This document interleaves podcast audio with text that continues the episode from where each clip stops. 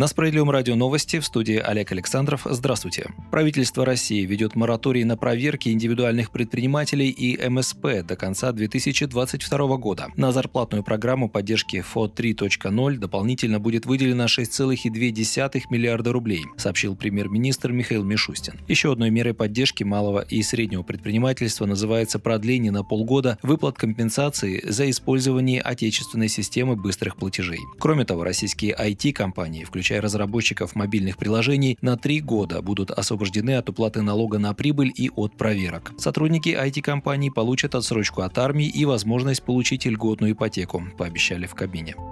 К слову, поддержка льготной ипотеки будет включена в антикризисные меры для строительной отрасли, сообщил в среду глава Минстроя Ирек Файзулин на правительственном часе в Совете Федерации. Министр напомнил, что всего за 2021 год было выдано почти 2 миллиона кредитов на сумму 5 триллионов 700 миллиардов рублей. Льготная ипотечная ставка в стране останется неизменной. Это уже слова пресс-секретаря президента России Дмитрия Пескова.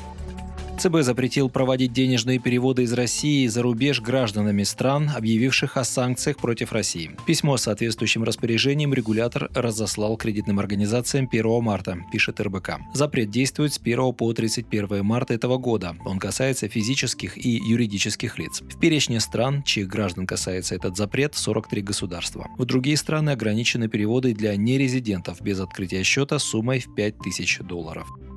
Стоимость турпоездок может вырасти в среднем на 10-15% в 2022 году. Как отметил вице-президент Российского союза туриндустрии Юрий Барзыкин, повышение цен на выездных направлениях будет, но по основным маршрутам, которые будут открыты, оно окажется не критичным. Сейчас, когда количество возвратов туров растет, их стоимость выросла в два раза и более, но затем она нормализуется, добавил Барзыкин. По его словам, на внутреннем рынке цены будут пока на уровне 2021 года. С ростом спроса они могут подняться, но взрывного роста стоимости стоимости не ожидается.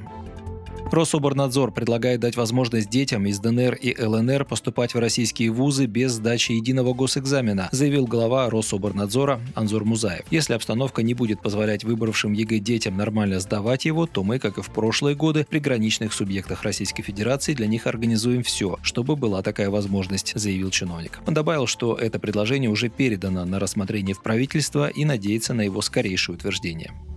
И последнее свидетельство о смерти россиян начали выдавать в электронном виде. Благодаря этому близким умершего не придется предоставлять документы в госорганы. Медицинские организации теперь должны вносить все сведения в информационную систему здравоохранения, после чего информация будет передана в единый реестр ЗАГС, Росстата и других ведомств. Вы слушали новости. Оставайтесь на Справедливом радио, будьте в курсе событий.